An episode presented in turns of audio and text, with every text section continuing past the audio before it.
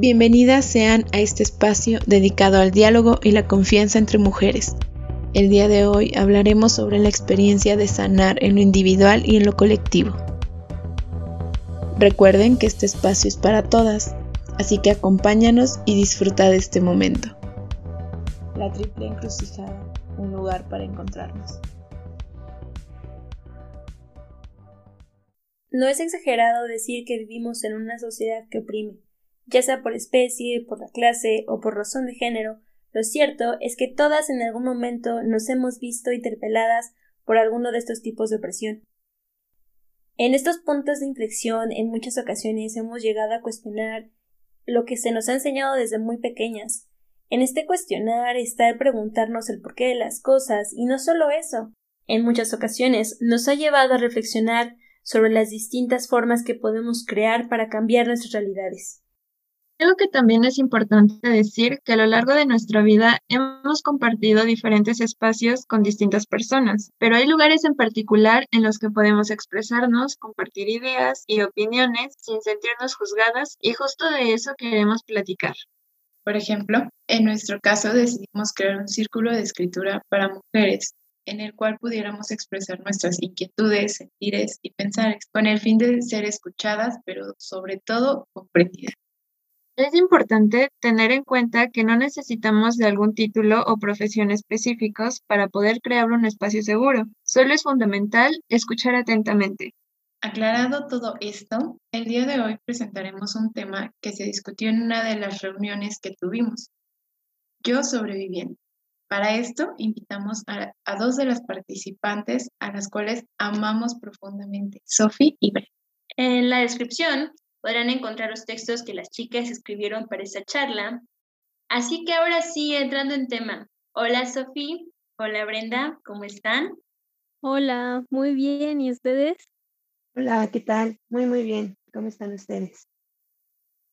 Yo muy bien, gracias. Excelentemente bien, muy contenta de estar con ustedes el día de hoy. Bien, gracias también. Nos alegra mucho que pudieran estar presentes en este primer podcast. Creo que de entrada sí, sí vamos a aventarnos a hacer esta pregunta. Así que me gustaría comenzar con lo siguiente. Cuéntenos un poquito, chicas, qué sintieron cuando este tema se, se propuso. Cuando se puso sobre la mesa el, hablar puntualmente de, de estas situaciones tan difíciles que a veces vivimos ¿Qué sintieron? ¿Qué pensaron? A mí honestamente me dio miedo porque implicaba hablar de cosas de las que nunca había hablado como con otras personas fuera de mi círculo terapéutico. Entonces, a mí sí me asustó por el hecho de tener que nombrarlo de alguna forma, aunque fuera desde la metáfora, el nombrarlo a mí me daba mucho miedo por lo que implicaba. Mm, bueno, para mí sí fue como también algo muy complicado de, de sentir porque tocó un tema eh, en el que pues justamente no lo había hablado más allá de, de también mi, mi espacio seguro que es la terapia, ¿no? Y creo que lo que más me movió o lo que me hizo sentir fue la curiosidad de saber cómo se sentiría hablarlo con otras personas o en específico con otras mujeres que no conocía. Y creo que también algo que me ayudó a entender es que cuando lo menciono o cuando lo hablo, se volvió real. Wow, pues creo que el que a lo mejor no lo hablaran antes, pero que tuvieran como esa fuerza o esa sobre todo Sofía, que, que lo mencionas así explícitamente, esas ganas de platicarlo, de hablarlo, creo que requiere mucha valentía, ¿no? Y sobre todo mucha fuerza.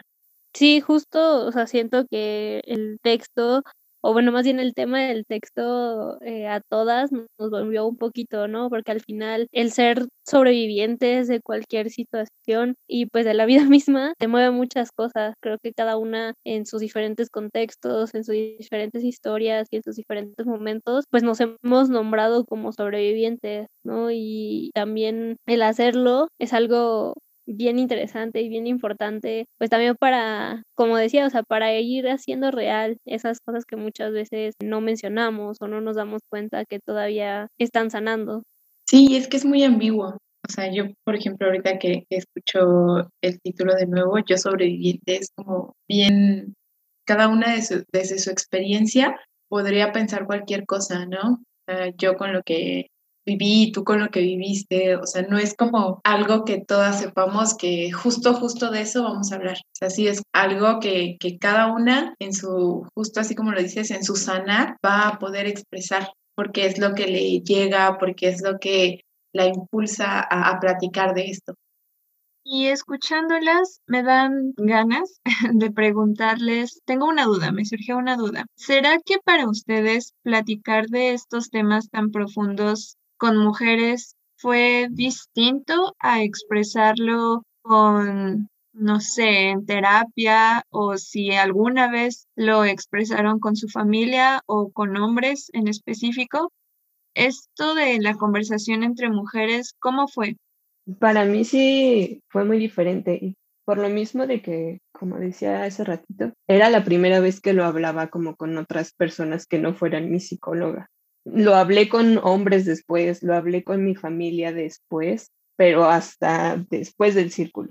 O sea, antes de ese momento yo no había tocado el tema directa o indirectamente con otra persona. Entonces, de alguna forma, pues me sentía sí me sentí vulnerable, pero estaba segura de que no me iban a juzgar. Era muy posible que no todas comprendieran a lo que me refería por lo mismo de la experiencia de vida, pero sabía que ninguna me iba a juzgar por lo que había pasado. Entonces, de alguna forma, el platicarlo con ellas, el no sentirme juzgada por lo que había sentido por lo que había pasado, el sentirme apapachada, hizo más sencillo hablarlo después con otras personas. Quizá me quitó el miedo de hablarlo con otras personas, pero fue hasta después del círculo. No hay un antes de este tema, en mi caso, con otras personas antes del círculo o de lo que escribí. Bueno, igual de mi parte, la experiencia de, de hablar acerca de lo, de lo que he sobrevivido o de lo que había sobrevivido cuando hasta el momento en el que escribí este texto, no lo había hablado de una forma tan explícita, a pesar de, de haber utilizado palabras, pero por ejemplo, en cuanto a mi familia, pues sí fue un tema que, que se habló porque se tenía que hablar, ¿no? Porque ya fue un tema que percutió de una forma, o más bien impactó de una forma más, más grande en familia nuclear, ¿no? En mis hermanos, mi papá y mi mamá. Entonces, al final era un tema que se tenía que hablar. Y posteriormente, en, en mis diferentes relaciones afectivas, igual era un tema que, que para mí, pues no me definía, pero sí era parte de, del por qué eh, soy quien soy, ¿no? O es parte de, de, del por qué soy como soy. Entonces, cuando llegaba un cierto nivel de confianza con, con las personas o cuando lo requería, contaba mi propia historia, ¿no? Pero obviamente omitiendo muchos, muchos detalles o muchas situaciones también que hay alrededor de, de esa historia. Y a la hora de contarlo en el círculo, creo que fue una experiencia muy diferente, no solo porque son mujeres, sino porque son mujeres que no conocía y es un espacio también que te permite de alguna forma estar segura porque, mm, o sea, justo como dice Brenda, o sea, son, son mujeres que no te van a juzgar, ¿no? Porque todas estamos en el mismo nivel de vulnerabilidad y de apertura porque sabemos que todas, lo que decía, o sea, todas hemos pasado por en algún momento en el que nos hemos nombrado sobrevivientes, ¿no? Y sea la situación que sea, ese hecho de, nombrarnos sobrevivientes implica el tener empatía y el identificarte con la otra y el ver tu propia historia en, en la otra y que la otra también vea su historia en ti. Y creo que algo muy bonito de ese círculo es que precisamente eh, creo que a Brenda y a mí este fue un tema que nos movió mucho por lo que implica y por el compromiso emocional también que implicó hablarlo y expresarlo, sobre todo a personas que no conocíamos, ¿no? Creo que sí hay una gran, gran diferencia, porque al final también creo que estas situaciones que se hablan en los textos son situaciones que son atravesadas por la violencia de género, ¿no? O la violencia hacia las mujeres. Y al ser mujeres, pues creo que es un poquito más fácil identificarnos una dentro de la otra o en la historia de la otra. También siento que ese tipo de, de cosas pues hacen más fácil el poder decir yo te entiendo o yo empatizo contigo o no te voy a juzgar, porque con los varones pues sí hay algunos con los que podrías hablarlo, pero no es la misma experiencia, no es la misma apertura. Entonces creo que sí, es una, una gran diferencia el hacerlo en este espacio que, que hemos construido a hacerlo en otro tipo de espacios, inclusive dentro de la terapia en sí. Yo sí me quedo pensando en, en algo, Sofía, con respecto a, tu texto. Yo sé que nos conocemos de otros entornos, pero siempre es pertinente preguntarlo. Mm, justamente tenemos todo un, tabú con respecto a la adolescencia, ¿no? Siempre está como este, ay, la edad de la ponzada, ¿no? Que si los adolescentes esto o el otro. Así que, o sea, con toda la experiencia que tú nos narras y nos permites conocer a través de este texto, Cuéntanos y, cuéntale a las personas que nos escuchan, ¿qué fue lo que te mantuvo aquí? Híjole, yo, qué difícil pregunta. Genuinamente puedo decir que la esperanza de, de saber que todo eso que estaba sintiendo y todo lo que estaba viviendo en algún momento iba a mejorar.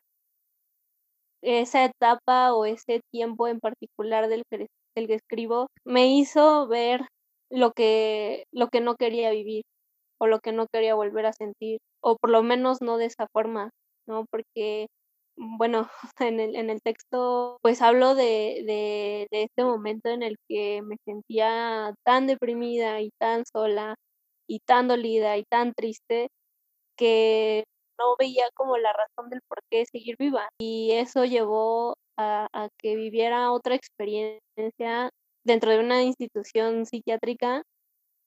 Y al ver también los otros contextos de otras mujeres y, o bueno, de otras adolescentes y niñas que estaban ahí, y al vivir mi propia experiencia y mi propio sentir y el, y el que no pudiera expresar lo que estaba sintiendo y el que invalidaran lo que estaba sintiendo, creo que más, más que, o sea, sí fue la esperanza, pero también el enojo y la ira y la sed de justicia, por así decirlo, de que no era justo, o sea, el, el, que por el simple hecho de ser adolescentes nos den por hecho como, y, también por el ser mujeres, eh, el, el ser sentimentales o el ser emocionales o intensas o pues sí, ¿no? Y el invalidar cómo nos estamos sintiendo respecto a, ciertas situaciones. Entonces, creo que entre la esperanza y el enojo y también el tener a mi familia y ver que sí les importaba y ver que lo que hice sí tuvo un gran impacto en, en las personas,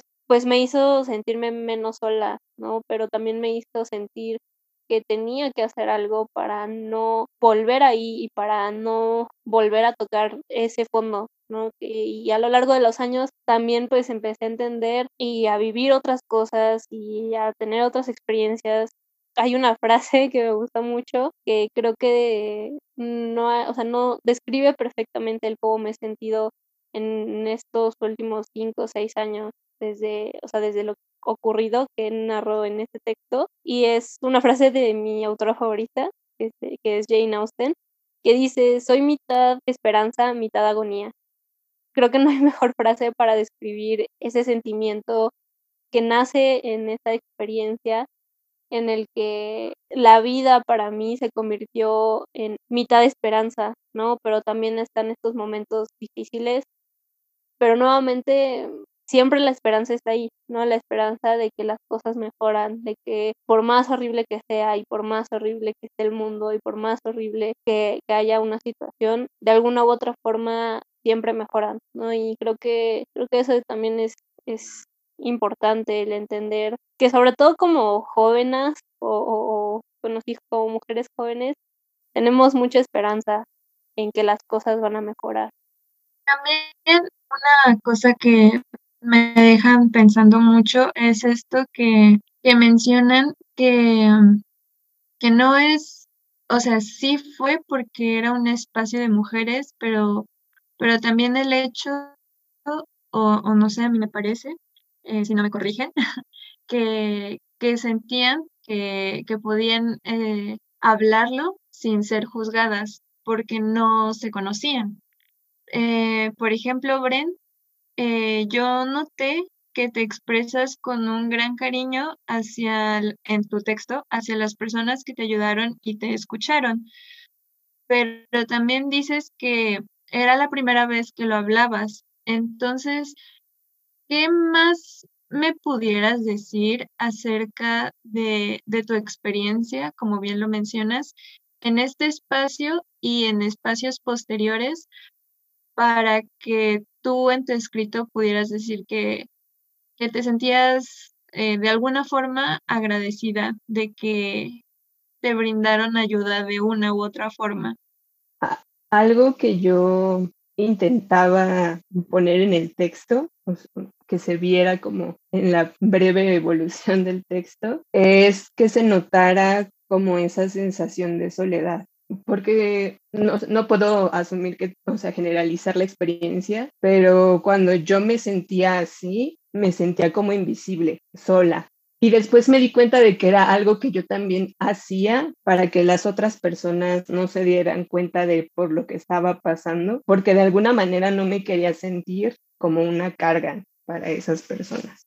Entonces, pues, o sea, al principio del texto, pues hablo de que lo pienso, ¿no? Y precisamente, pues es algo que pienso, pero no le digo a nadie nunca. Y, y esto a lo que hago referencia después, como del agradecimiento, tiene que ver con que, o sea, el compartir otras experiencias, no específicamente esta como de supervivencia, sino otras que están relacionadas con, con el proceso de sanación, me ayudó a sentirme acompañada, o sea, a sentir, a sentir que, o sea, que no tenía por qué pasar por algo así sola. Y de alguna forma, pues creó las condiciones para que yo, a pesar de que sintiera miedo y me sintiera vulnerable de hablar de un tema así en voz alta, fuera más sencillo, ¿no? Pudiera hacerlo con confianza. Pero sí, o sea, precisamente el compartir con otras mujeres, el escuchar a otras mujeres, el aprender de ellas, me ayudó a conocerme a mí misma.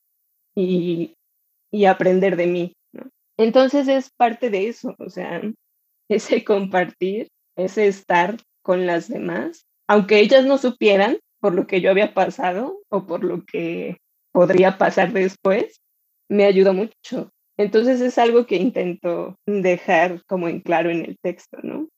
Lo, agradecida que estoy con, con esa confianza por parte de ellas hacia mí y viceversa, ¿no? Entonces, a veces es así, ¿no? A veces las personas y las mujeres sobre todo no nos damos cuenta de la manera en la que impacta lo que hacemos por otras, por otras mujeres. Es más o menos eso.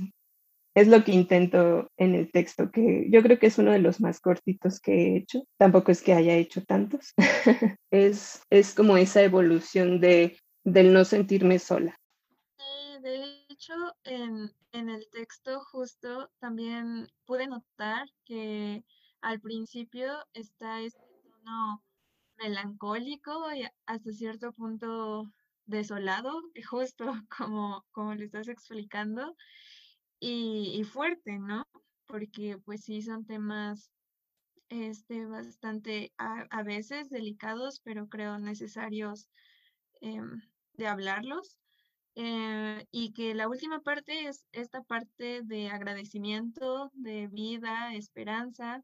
Y, mencionas eh, justo que quisiste eh, poner eso, que quisiste externarlo. Y me pregunto, ¿este cambio también se vio reflejado en tu vida? ¿Te, lo, te costó mucho, mucho trabajo? Eh, mencionaste que había otros espacios. Entonces, ¿cómo a qué otros espacios te refieres?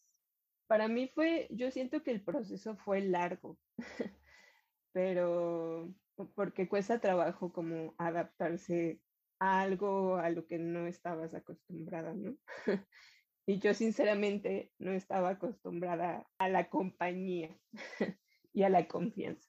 Entonces, pues desacostumbrarse a estos pensamientos que uno tiene de sí misma, pues es complicado. Para mí fue, yo sentí que fue muy largo.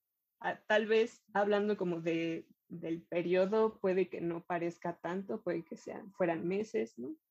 Pero yo sentí que era largo, largo, como, como masticar algo mucho, mucho tiempo. Entonces, fue complicado por eso, porque implicaba modificar comportamientos y pensamientos que tenía conmigo misma y que de alguna forma afectaban la manera en la que me relacionaba con otras personas, sobre todo con las mujeres, con otras mujeres.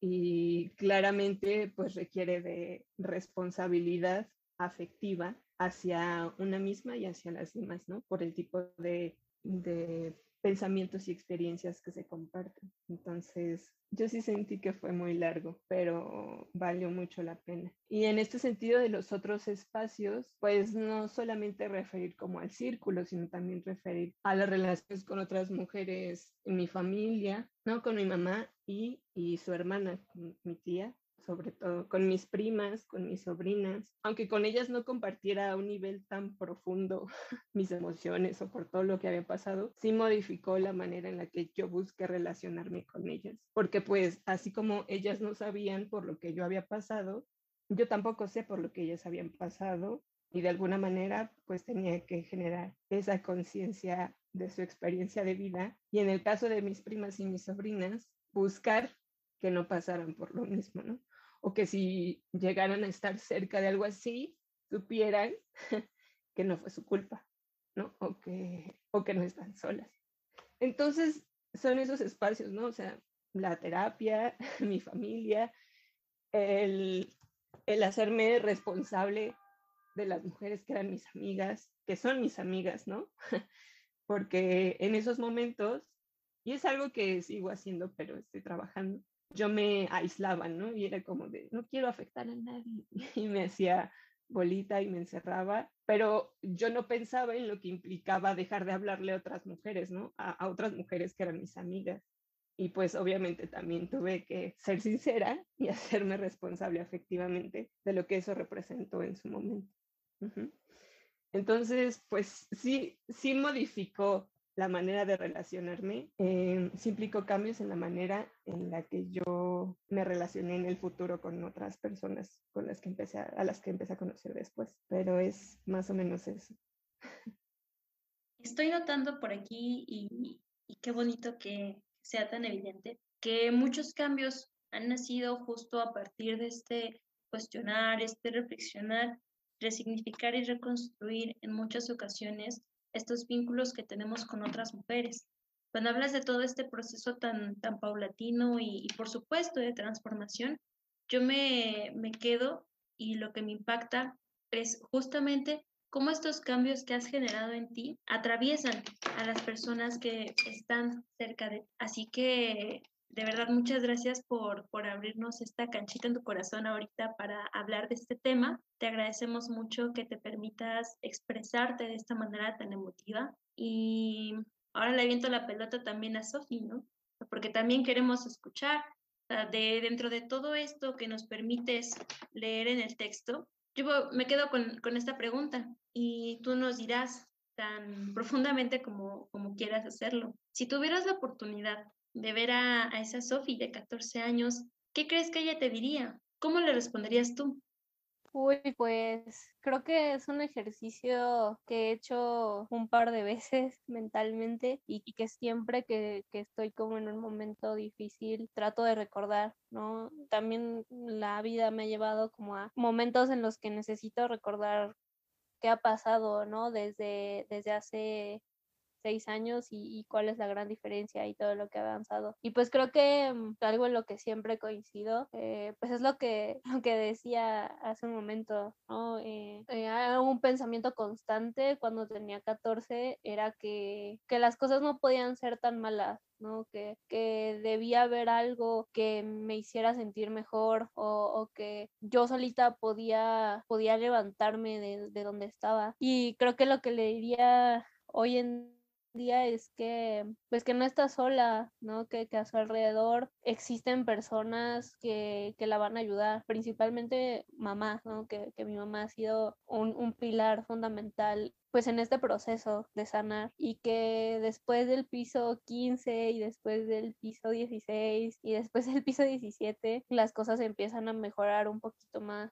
y que no todo es tan horrible, ¿no? Y que está bien pedir ayuda que todo ese fuego, toda esa sensación de, querer justicia y de querer contar lo que vivió, es posible que hay personas que la aman incondicionalmente y que la amarán incondicionalmente a lo largo de los años y que no está sola, eso.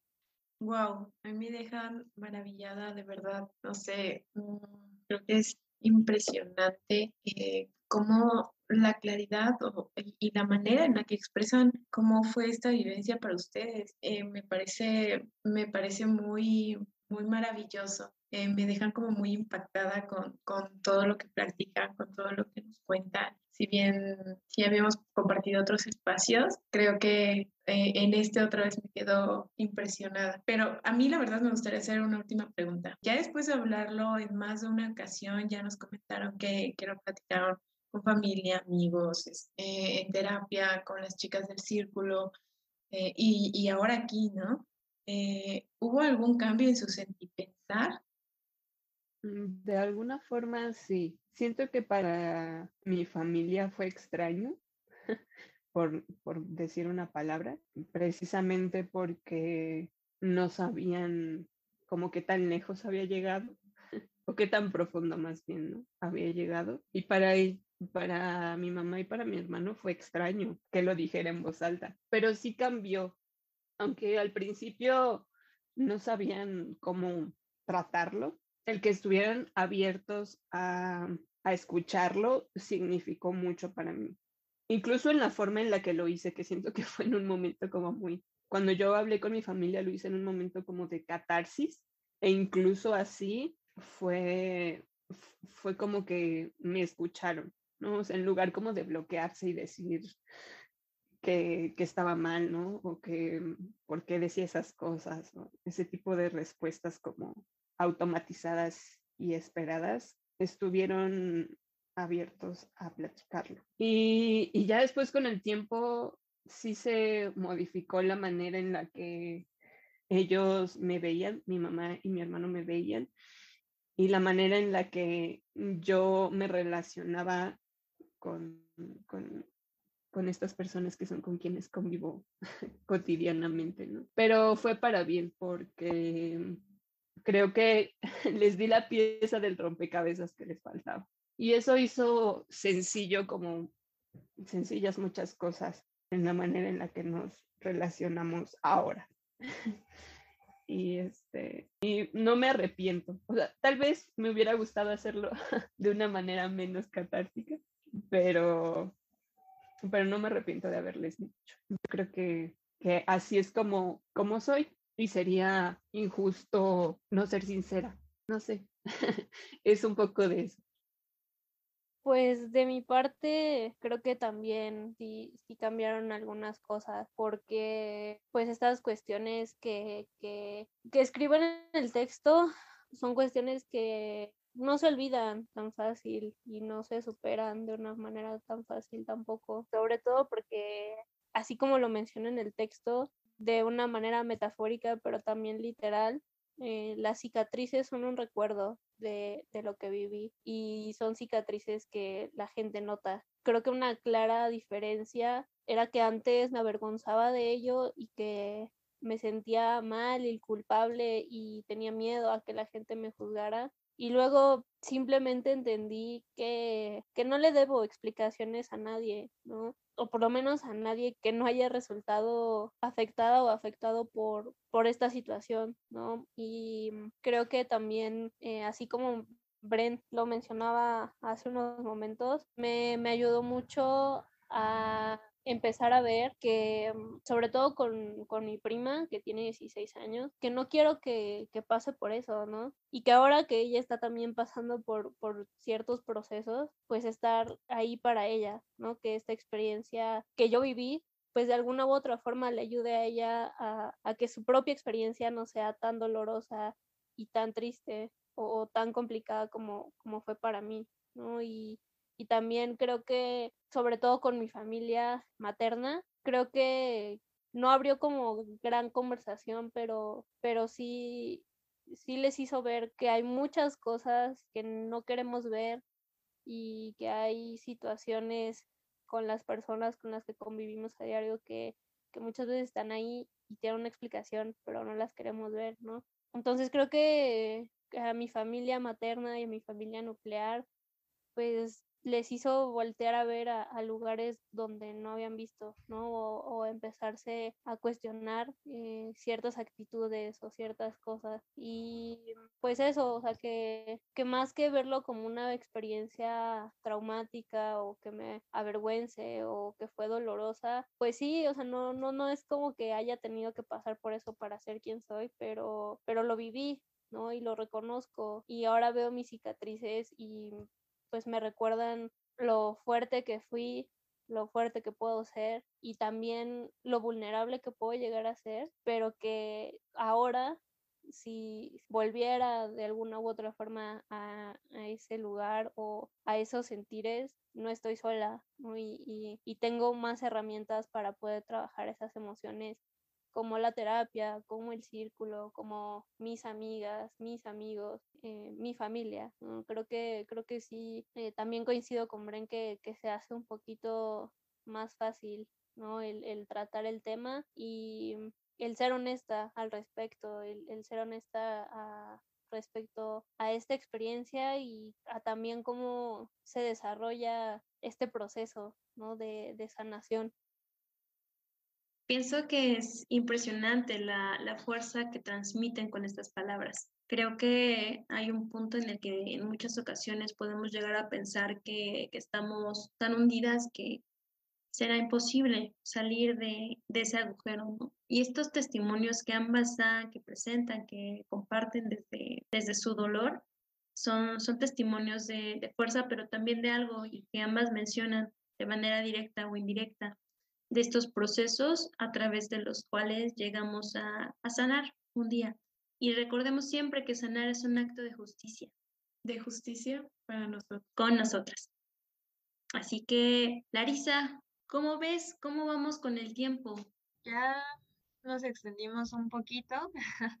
La verdad es que, pues, ya saben, yo no había, yo no estuve en, en su círculo, Apenas recién me integré al proyecto y no sé, eh, me deja pensando mucho los textos que escribieron desde que los leí. me, da, me dio gusto hablar con ustedes en, en este momento y pues sí, eh, lamentablemente creo que fue una plática bastante corta, pero la verdad es que yo me quedo con, con mucho de lo que ustedes expresan porque, porque es cierto, entre entre mujeres y más cuando tenemos este, justo lo que mencionan, de la responsabilidad afectiva y la escucha, eh, se aprende también mucho y se recuerdan algunas otras cosas. Entonces, estoy agradecida por este espacio, un pequeño, pequeño, pequeño espacio, pero bastante interesante. Sí, es que el tiempo se pasa volando siempre que, que podemos platicar Así es, me duele mucho decirlo y de verdad me quedo con, con el pecho dolorido, pero por el día de hoy tendremos que dejarlo aquí, teniendo muy en claro que esto no, no será la única ocasión en la que tendremos la, la oportunidad de compartir reflexiones. Habrá muchas más de esta, nos seguiremos viendo y escuchando. Sí, claro, también lo espero. eh, con, con ustedes, Lan, Pau, también con ustedes, Sofi, Bren. Gracias por, por compartirnos esto, por compartirme también, incluirme. Y como comentario también me gustaría decirles que, que me alegra mucho que sigan aquí y que pueda escuchar sus voces. Chicas, no sé si quieran despedirse también de la audiencia. Sí, pues nada, primero darles las gracias a ustedes por crear primero el círculo y también por darnos este espacio también de reflexión. Creo que es muy importante también el, empezar a reflexionar fuera de, de otros círculos y que pues espero que muchas mujeres sigan escribiendo y creando textos y reflexionando y cuestionando acerca de muchas cosas. Y nada, que todo mejora, rodeense de mujeres y todo mejora. Y pues ya, eso. Muchas gracias. Y las abrazo a todas desde acá. igual agradecerles mucho por el espacio, por la oportunidad de hablar tan abiertamente de estos temas, por permitirnos eh, recuperar estos textos que escribimos con, con muchas emociones, pero sobre todo como, con mucho cariño hacia otras mujeres y hacia nosotras mismas. Y eso, también recordar que siempre hay fuerza de vida. Las mujeres somos fuerza de vida y siempre es posible compartirla con las demás. Entonces, eso, agradecerles mucho y por el espacio, por las palabras y por la reflexión de esta noche. No, al contrario, muchas gracias, Sofi, Brenda, por de nuevo aceptar hablar de, este tema, por compartirnos su experiencia y, que esta vez rebasó incluso el, el contenido bruto del texto.